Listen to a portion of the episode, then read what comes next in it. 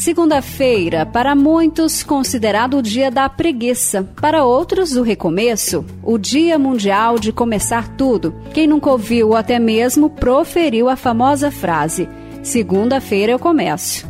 É o dia de colocar em prática as promessas, de enfrentar a dieta, começar a academia, trocar emprego, pedir aumento, estudar mais, enfim, uma nova oportunidade.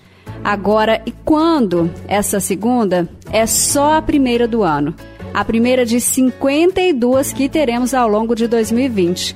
Isso significa 52 novas oportunidades ou 52 novas desculpas para ir deixando o começo para depois. Eu sou Natália Lima e este é o Segundou, o podcast da CBN Goiânia com produção de Lohane Castro e sonorização de Álvaro Júnior. Já parou para pensar quanta promessa a gente faz? E quanto disso, de fato, colocamos em prática? A Laís Leite Vieira, que é especialista em desenvolvimento pessoal, diz que não basta fazer uma promessa, é preciso ter metas, realizar os projetos colocados no papel. Em resumo, é preciso planejamento. Muitas vezes a gente faz uma, uma, uma promessa, se determina algo naquele ano, mas esquece, né? Passa janeiro, fevereiro, carnaval, mês de março, você não está mais se lembrando sobre aquilo, mesmo listando. Então, para trabalhar a questão das nossas prioridades, a gente precisa de fazer mais do que lista daquilo que eu quero realizar. A gente precisa, em primeiro lugar, fazer uma revisão do ano que terminou, né? Dois pontos nesse, nesse aspecto. Primeiro, levantar o que, que foi positivo né? Porque quando eu olho para o meu ano que passou, percebo o que, que eu conquistei, o que, que eu realizei, isso traz para mim uma energia, né? Isso traz para mim uma motivação para eu olhar para esse ano que está começando. Se eu focar só no que não deu certo, eu já começo com começo o primeiro dia, o primeiro mês do ano com a energia aí que não é aquela que eu quero levar para frente. Então, a orientação inicial que a gente precisa ter em mente é essa, né? Vai listar? Não começa listando o que, que você vai realizar, não. Começa listando o que, que você realizou no ano que passou. Começa é, gastando um tempo se reconhecendo por aquilo que você fez, por aquilo que funcionou, aquilo que deu certo, que você trabalhou, foi atrás. E eu começo a perceber que talvez 2019, o ano que passou, não foi tão ruim assim, né? Porque às vezes a gente é, olha coloca foco, coloca energia naquilo que não deu certo e não, re, não reconhece, não se valoriza, não é, olha para trás de uma forma positiva para perceber o que que funcionou, o que que deu certo, que você conseguiu realmente é, realizar. Então, isso é uma alavanca para trabalhar a nossa motivação, a nossa autoconfiança, a nossa energia para o novo ano que está começando. E olha o que não falta entre os goianienses para as segundas-feiras do ano de 2020 são metas algumas simples de serem colocadas em prática, necessitando apenas de força de vontade, outras um pouquinho mais ousadas. Procuro desenvolver minha oficina, né? Procurar estar tá gerando renda um pouco a mais, tá melhorando minha, com meu condicionamento físico. Eu sou praticante de jiu-jitsu, então assim, novo ano, novos campeonatos, então assim, a gente tem buscando sempre a melhora, né? Melhorando o desenvolvimento físico, melhorar o desenvolvimento intelectual, buscar estudar um pouco mais, tentar entrar na faculdade esse ano. E devagarzinho a gente vai concretizando as metas. Eu, pelo menos, estou com um projeto de construir a minha casa, né? Que eu já tenho meu lote, já começou a fazer alguma coisinha lá e esse ano eu quero terminar a minha casa e quero passar para dentro. Trabalho melhor, um... acabar meus estudos, né?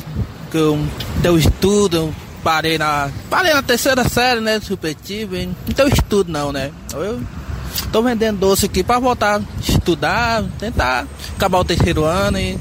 Mais tranquilo, que seja um ano mais tranquilo. Espero prosperidade, paz, saúde. Enfim, o que todo mundo espera mesmo, fé. E é justamente nessa hora de colocar em prática que muita gente se perde. A ideia é, então, segundo a Laís, estabelecer passos menores para o alcance dessas metas maiores. É um facilitador e é fortemente recomendável. Só que a gente precisa pensar no seguinte: quais as metas sim para o ano e transformar essas, essas metas do ano em metas menores, em metas para o semestre, em metas para o mês. A gente pode ter meta para a semana, a gente pode ter meta para o nosso dia, né? Mas sempre tendo em mente qual é aquele objetivo maior que eu quero alcançar e quais são as pequenas, os pequenos passos, as, as etapas menores que eu vou precisar caminhar, que eu vou precisar cumprir para chegar àquele objetivo maior que a gente quer alcançar. Porque existe uma, um, um princípio muito importante nesse sentido, né? Que quando eu vou criar metas, estabelecer um objetivo para o ano que, que vai começar, eu preciso ser realista, né? Preciso ser otimista também, mas não é aquele salto na lua.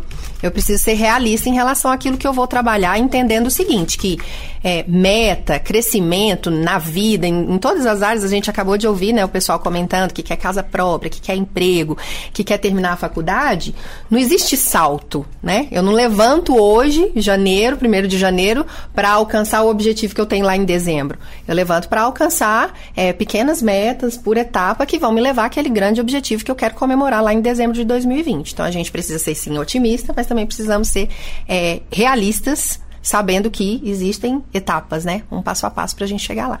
E é, tem uma, uma dica interessante que a gente precisa pensar sobre isso quando uma meta é grande, né? Nós precisamos colocar, transformar, vou dar uma técnica aqui para vocês sobre isso, né? Que é transformar a meta em uma ferramenta. E a ferramenta também se chama meta, né? De onde que vem essa ferramenta meta? Primeira coisa, é o M da palavra meta é aquilo que vai dizer para você se a sua meta é mensurável. Né? Eu consigo perceber ao longo do tempo o que, que vai estar tá acontecendo na minha vida para eu poder chegar lá? Eu consigo medir isso de, de alguma forma? Vamos usar um exemplo aqui. É, muita gente faz promessas no, no janeiro, ah, quero emagrecer, né? Quero chegar lá em dezembro com, com aquele, aquele corpo mais saudável, a saúde melhor.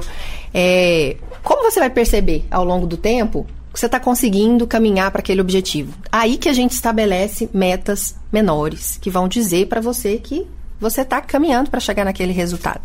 A segunda dica, né, que é a letra E da palavra meta, é você transformar essa meta em uma meta específica. Não dá para falar assim, ah, em 2020 eu quero ganhar mais dinheiro. O que, que é ganhar mais dinheiro? Né? Ganhar mais dinheiro para uma pessoa é, vai ser ela elevar a renda dela mensal ali mil reais. Para outro, ganhar dinheiro é 10 mil reais. Então, não é a mesma coisa para uma pessoa e para outra pessoa. Então, a gente precisa perceber se a meta que você está desenhando para o seu 2020 é específica. E num terceiro momento, né, uma meta, a letra T, né, da palavra meta, é você estabelecer uma data para isso que você quer alcançar. Mesmo que seja uma meta de curto prazo que eu estou desenhando para chegar em um objetivo muito maior, um objetivo de médio, longo prazo, eu determinar um tempo para aquilo. Eu dizer, né, o que, que eu quero no primeiro bimestre, o que, que eu quero para o semestre, o que, que eu quero para o final do ano. E nisso a gente vai chegando até o que, que eu quero para o mês, para a semana, para o dia. E por último, como, como dica aqui para cada um de nós a gente poder desenhar metas inteligentes, é você perceber se essa meta que você está desenhando para o seu ano, se ela é alcançável.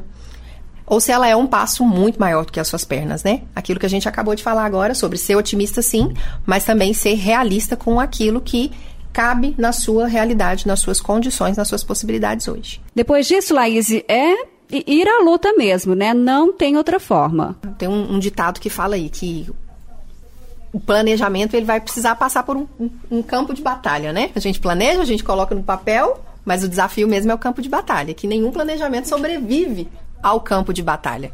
E no nosso campo de batalha, a gente precisa pensar o seguinte, que é, você planejar, você procurar medir isso, não é para ser uma coisa engessada né? Não é para ser uma coisa que, que vai paralisar você. Ah, não, eu desenhei assim, tem que ser assim, se não for assim, né? Deu errado.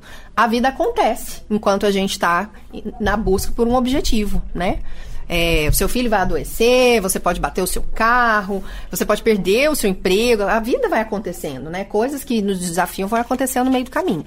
Então, eu preciso entender que enquanto eu estou caminhando e mensurando isso, é, olhando isso a cada mês, a cada, a cada trimestre, aquilo que você entender ser mais importante, eu preciso saber que eu preciso também ser flexível, né? Então, é um planejamento com foco, mas com flexibilidade. Sabendo que medir, não alcancei, eu reviso aquilo, observo o que, que não funcionou, me permitindo, né, sabendo que a vida acontece no meio do caminho, ser flexível com esse, com esse planejamento e ir revisando ele, adaptando ele para que eu possa me aproximar cada vez mais daquilo que eu, que eu quero. Mas a verdade é que todo mundo tem as mesmas 24 horas, né? E às vezes o que a gente não tem não é questão de não ter tempo. Às vezes a gente não tem prioridade, né? Se eu falo assim, é, quer emagrecer, quem é que está dando essa meta para você? Alguém está te impondo isso? Não, eu que estou dizendo, eu quero emagrecer. Então, se isso é uma prioridade para você, você vai encontrar é, uma forma de se organizar, de abrir espaço na sua agenda para poder cuidar disso. A gente encontra tempo para tudo aquilo que é prioridade. Prioridade não é uma coisa assim, ai, eu tenho 10 prioridades, né? Eu tenho centenas de prioridades. Não é. Você precisa entender o que de fato é aquela, aquela área, aquele aspecto da sua vida tão importante nesse momento, que está exigindo tanto a sua atenção, que se você colocar foco nela, se você realmente dar para essa área a prioridade que ela está exigindo de você, ela vai acabar impactando outras áreas da sua vida. Esse segunda-feira é um dia tão difícil para muita gente, para mim inclusive. Então você aí, comece na terça, na quarta, na quinta, na sexta, no sábado ou no domingo. O importante é começar e não desanimar, até porque ainda temos 51 segundas-feiras pela frente neste ano de 2020.